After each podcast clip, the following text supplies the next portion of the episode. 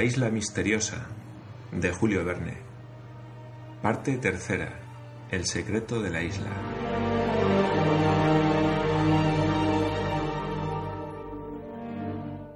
Capítulo 12. Aparece Ayrton vivo en la dehesa y los presidiarios muertos.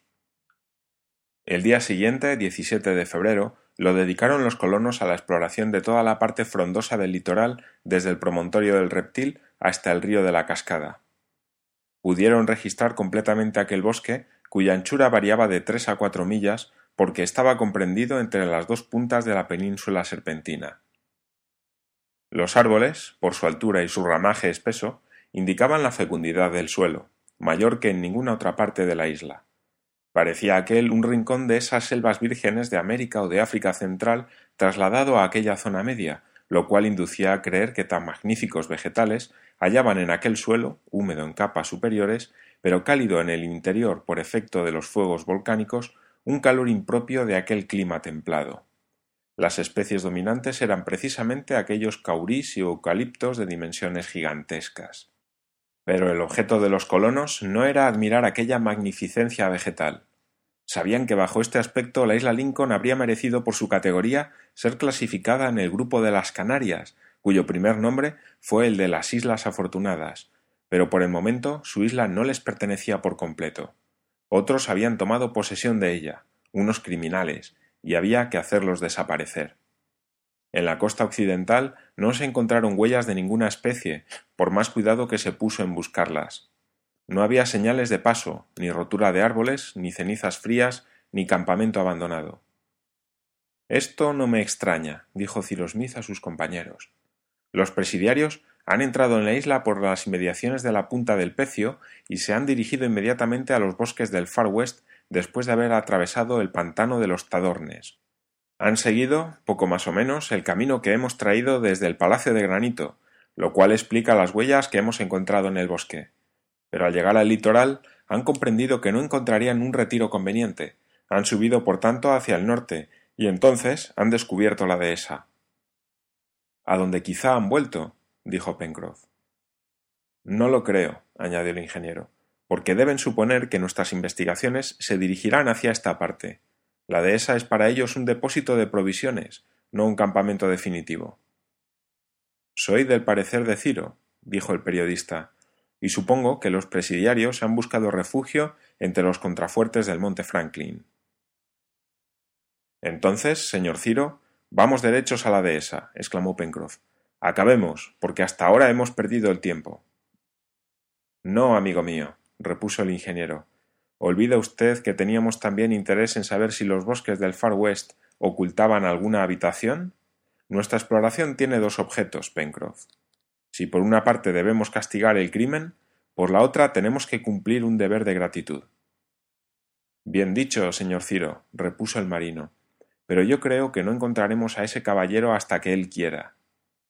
Y al decir esto, Pencroff decía lo que estaba en el ánimo de todos era probable que el retiro del desconocido fuese tan misterioso como su misma persona. Aquella tarde el carro se detuvo en la desembocadura del río de la cascada. Se organizó el campamento según la costumbre y se tomaron las precauciones habituales para pasar la noche. Harbert, que había vuelto a ser el muchacho vigoroso y activo de antes de su enfermedad, se aprovechaba de aquella existencia al aire libre, entre las brisas del océano y la atmósfera vivificadora de los bosques. Ya no iba en el carro, sino a la cabeza de la caravana. Al día siguiente, 29 de febrero, los colonos, abandonando el litoral, donde más allá de la desembocadura se acumulaban tan pintorescamente basaltos de todas formas, subieron el curso del río por su orilla izquierda. El camino estaba bastante libre por las excursiones precedentes que se habían hecho desde la dehesa hasta la costa occidental. Se encontraban los colonos a seis millas del monte Franklin. El proyecto del ingeniero era observar minuciosamente todo el valle, cuya vaguada formaba el lecho del río, y acercarse con precaución a la dehesa. Si ésta estaba ocupada, tomarla por la fuerza, y si no lo estaba, fortificarse en ella haciéndola centro de las investigaciones encaminadas a explorar el monte Franklin. Este plan fue unánimemente aprobado por los colonos, que estaban ansiosos de recobrar la posesión entera de su isla. Caminaron por el estrecho valle que separaba dos de los más poderosos contrafuertes del monte Franklin. Los árboles espesos de las orillas del río eran muy raros hacia las zonas superiores del volcán. Era un suelo montañoso bastante quebrado y bueno para las emboscadas, en el cual penetraron los colonos con precaución. Top y Yup marchaban al descubierto examinando la espesura a derecha e izquierda y rivalizando en inteligencia y destreza, pero nada indicaba que las orillas del río hubieran sido frecuentadas recientemente. Nada anunciaba la presencia ni la proximidad de los bandidos. Hacia las cinco de la tarde el carro se detuvo a unos seiscientos pasos de la empalizada, oculta todavía por una cortina semicircular de grandes árboles. Había que reconocer la dehesa para saber si estaba ocupada. Ir abiertamente y a la luz del día, por poco emboscados que estuviesen los bandidos, era exponerse a recibir algún balazo, como le había sucedido a Harbert. Era preferible esperar la noche. Sin embargo, Gedeón Spilett quería reconocer enseguida las inmediaciones de la dehesa, y Pencroff, que estaba muy impaciente, se ofreció a acompañarlo. No, amigos míos, dijo el ingeniero. No les dejaré exponerse a la luz del día. Pero, señor Ciro, replicó el marino, poco dispuesto a obedecer. Se lo suplico, Pencroff, dijo el ingeniero. Bueno, exclamó Pencroff, que dio otro curso a su cólera, apostrofando a los presidiarios con las más duras calificaciones del repertorio marítimo. Los colonos permanecieron junto al carricoche, vigilando con cuidado las inmediaciones del bosque. Así pasaron tres horas. El viento había desaparecido y un silencio profundo reinaba entre los grandes árboles la rotura de la más pequeña rama, un ruido de pasos entre las hojas secas, el deslizamiento de un cuerpo entre las hierbas, se habrían percibido sin dificultad. Pero todo estaba en calma, y Top, echado en el suelo y alargando la cabeza entre las patas, no daba señal de inquietud. A las ocho, la tarde pareció bastante avanzada para que pudiera hacerse el reconocimiento en buenas condiciones. Gedeón Spilett se declaró dispuesto a ir en compañía de Pencroff, y Cyrus Smith lo consintió. Top y Jup debieron quedarse con el ingeniero, Harbert y Nab, para que un ladrido o un grito inoportunamente lanzado no viniera a dar la señal de alarma. No cometan ninguna imprudencia, dijo Cyrus Smith al marino y al periodista. No deben tomar posesión de la dehesa, sino solamente reconocer si está o no ocupada. Convenido, repuso Pencroff. Y ambos se pusieron en marcha. Bajo los árboles, gracias al espesor de su follaje, había cierta oscuridad que hacía invisibles los objetos más allá de un radio de treinta a cuarenta pies. Spilett y Pencroff, deteniéndose cada vez que un ruido les parecía sospechoso, adelantaban con las mayores precauciones. Marchaban uno separado de otro para ofrecer menos blanco a los tiros, porque esperaban a cada instante oír una detonación. Cinco minutos después de haber dejado sus compañeros, llegaban al extremo del bosque, delante del claro, en cuyo centro se levantaba el recinto de la empalizada. Se detuvieron. Algunos vagos resplandores bañaban todavía la pradera desnuda de árboles. A treinta pasos se levantaba la puerta de la dehesa, que parecía estar cerrada. Aquellos treinta pasos que era preciso atravesar entre el extremo del bosque y el recinto constituían la zona peligrosa para emplear una expresión tomada de la balística. En efecto, una o muchas balas, partiendo por encima de la empalizada, habrían derribado a todo el que se hubiese aventurado en aquella zona. Gedeón Spilett y el marino no tenían intención de retroceder, pero sabían que una imprudencia de su parte redundaría en perjuicio de sus compañeros y que ellos serían las primeras víctimas. Muertos ellos, ¿qué sería de Ciro Smith, de Nab y de Harbert? Pero Pencroff, sobreexcitado y viéndose tan cerca de la casa donde suponía que los presidiarios se habían refugiado, iba a lanzarse adelante, cuando el periodista le detuvo con mano vigorosa, murmurando a su oído Dentro de unos instantes será de noche, y entonces habrá llegado el momento de operar. Pencroff, apretando convulsivamente la caja de su fusil, se contuvo y esperó maldiciendo la detención. Pronto se disiparon los últimos resplandores del crepúsculo y la sombra que parecía salir del espeso bosque invadió el terreno descubierto. El monte Franklin se levantaba como una enorme pantalla delante del horizonte occidental y la oscuridad se extendió rápidamente por todas partes, como sucede en las regiones bajas en latitud. Aquel era el momento decisivo. El periodista y Pencroff, desde que se habían apostado en el extremo del bosque, no habían perdido de vista el recinto de la empalizada. La dehesa parecía abandonada, y la cresta de la empalizada formaba una línea un poco más negra que la sombra de alrededor, sin que nada alterase su perfil. Sin embargo, si los presidiarios estaban allí, habrían apostado a uno de los suyos para prevenirse de toda sorpresa. Gedeón estrechó la mano de su compañero y ambos se adelantaron arrastrándose hasta la dehesa con los fusiles preparados. Llegaron a la puerta del recinto sin que la sombra hubiera sido cortada por un solo rayo de luz. Pencroff trató de empujar la puerta, que, según él y el periodista, debía estar cerrada. Sin embargo, el marino pudo observar que no se habían echado los cerrojos exteriores. Podía deducirse que los presidiarios ocupaban la dehesa y que habrían sujetado la puerta de modo que no pudiera forzarse. Spilett y Pencroff aguzaron el oído. Ningún ruido en el interior del recinto. Los muflones y las cabras, dormidos en sus establos, no turbaban la calma de la noche. El periodista y el marino, no oyendo nada, se preguntaron si debían escalar la empalizada y penetrar en la dehesa, aunque fuera contra las instrucciones de Cyrus Smith. Es verdad que la operación podía tener buen éxito, pero también podía tenerlo desgraciado. Ahora bien, si los presidiarios no sospechaban nada, si no tenían conocimiento de la expedición intentada contra ellos, si, en fin, se presentaba en aquel momento una probabilidad de sorprenderlos, debían comprometer esta probabilidad aventurándose inconsideradamente a asaltar la empalizada? No fue este el parecer del periodista. Antes bien, creyó muy racional esperar a que los colonos estuviesen todos reunidos para tratar de penetrar en la dehesa. Lo cierto es que podía llegarse hasta la empalizada sin ser visto, y que el recinto no presentaba señales de ser guardado. Averiguado este punto, había que volver al carricoche y ponerse todos de acuerdo. Pencroff probablemente participó de esta manera de ver, porque no opuso ninguna dificultad para seguir al periodista, cuando éste se replegó al bosque. Pocos minutos después el ingeniero estaba al corriente de la situación. Pues bien, dijo después de haber reflexionado. Ahora me parece que los piratas no están en la dehesa. Lo sabremos, dijo Pencroff, cuando hayamos escalado el recinto. A la dehesa, amigos míos, dijo Cyrus Smith. ¿Dejamos el carro en el bosque? preguntó Nab. No, contestó el ingeniero, porque es nuestro furgón de municiones y víveres y en caso necesario puede servirnos de atrincheramiento.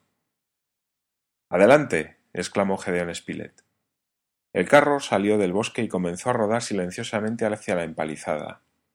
La oscuridad era profunda y el silencio tan completo como cuando Pencroff y el periodista se habían alejado arrastrándose por el suelo.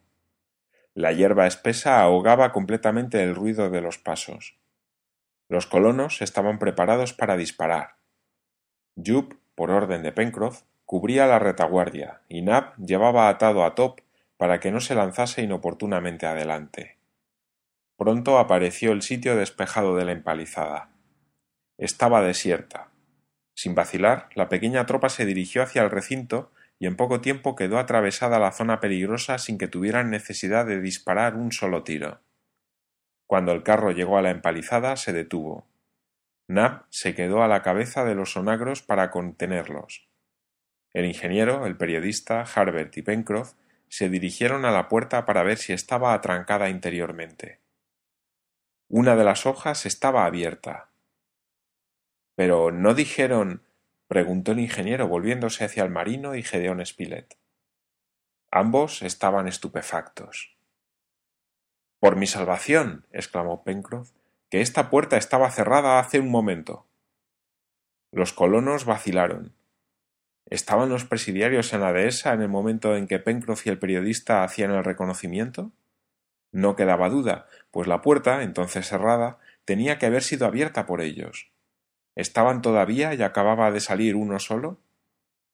Todas estas preguntas se presentaron instantáneamente en el ánimo de cada uno de los colonos, pero ¿cómo responder a ellas?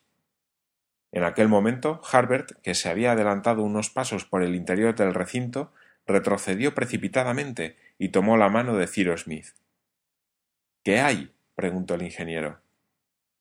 Una luz. ¿En la casa? Sí. Los colonos adelantaron hacia la puerta y a través de los vidrios de la ventana que les daba al frente vieron temblar un débil resplandor. Cyrus Smith tomó rápidamente su partido. Esta es la única probabilidad que tenemos, dijo a sus compañeros, de hallar a los bandidos encerrados en esta casa sin sospechar nada. Adelante, son nuestros. Los colonos entraron en el recinto apuntando sus fusiles. Habían dejado fuera el carro bajo la custodia de Jup y Top, a los cuales se ató por prudencia. Cyrus Smith, Pencroff, Gedeon Spilett por una parte y Harbert y Nab por otra corrieron a lo largo de la empalizada y observaron la parte de la dehesa que estaba absolutamente desierta. En pocos instantes se encontraron todos ante la puerta de la casa, que estaba cerrada. Cyrus Smith hizo a sus compañeros una señal con la mano recomendándoles que no se movieran y se acercó al cristal de la ventana, entonces débilmente iluminado por la luz interior. Su mirada penetró en la única habitación que formaba el cuarto bajo de la casa. En la mesa brillaba un farol encendido y cerca de él estaba la cama que había servido en otro tiempo a Ayrton. En aquella cama descansaba el cuerpo de un hombre. Cyrus Smith retrocedió y con voz ahogada exclamó Ayrton. Inmediatamente abrieron la puerta, empujándola con violencia, y se precipitaron en el cuarto. Ayrton parecía dormido. Su rostro indicaba que había padecido larga y cruelmente. En las muñecas y en los tobillos se le veían muchos cardenales. Cyrus Smith se inclinó sobre él. Ayrton. gritó el ingeniero, levantando los brazos del compañero que volvían a encontrar en circunstancias inesperadas. A este grito, Ayrton abrió los ojos y mirando a Cyrus Smith y luego a los demás, exclamó Ustedes. Ayrton. Ayrton. repitió Cyrus Smith. ¿Dónde estoy? En la habitación de la dehesa. ¿Solo? Sí. Pero van a venir. exclamó Ayrton. Defiéndanse. defiéndanse. Y Ayrton volvió a caer en la cama como abrumado por el cansancio. Spilett, dijo entonces el ingeniero, nos pueden atacar de un momento a otro. Haga entrar el carro en la casa, atranque la puerta y vuelvan todos aquí. Pencroff, Nab y el periodista se apresuraron a ejecutar las órdenes del ingeniero. No había instante que perder, pues quizá el mismo carro estaba ya en manos de los bandidos. En un instante, el periodista y sus dos compañeros atravesaron la dehesa y llegaron a la puerta de la empalizada, detrás de la cual se oía a Top gruñir sordamente. El ingeniero, dejando a Ayrton un instante, salió de la casa dispuesto a disparar. Harbert iba a su lado. Ambos vigilarían la cresta del contrafuerte que dominaba la dehesa, porque si los presidiarios se habían emboscado allí, podían disparar sobre los colonos y herirlos. En aquel momento, la luna salió hacia el este por encima de la cortina negra del bosque y una blanca sábana de luz se extendió por el interior del recinto. La dehesa se iluminó toda entera con sus grupos de árboles, el riachuelo que la regaba y la grande alfombra de hierba. Por el lado de la montaña, la casa y una parte de la empalizada se destacaban en blanco, mientras que al lado opuesto, hacia la puerta, el recinto continuaba oscuro. En breve apareció una masa negra. Era el carro que entraba en el círculo de luz, y Cyrus Smith pudo oír el ruido de la puerta que sus compañeros cerraban sujetando sólidamente las hojas por el interior. Pero en aquel momento Top, rompiendo violentamente su cuerda, se puso a ladrar con furor y se lanzó hacia la otra parte de la dehesa, a la derecha de la casa. Atención, amigos. apunten bien. gritó Cyrus Smith. Los colonos se echaron los fusiles a la cara y esperaron el momento de disparar. Top seguía ladrando y Jup, que había corrido hacia donde estaba el perro, daba silbidos agudos. Los colonos lo siguieron y llegaron a orillas del arroyo sembrado de grandes árboles. A plena luz, ¿qué vieron? Cinco cuerpos tendidos sobre la orilla. Eran los de los presidiarios que cuatro meses antes habían desembarcado en la isla Lincoln.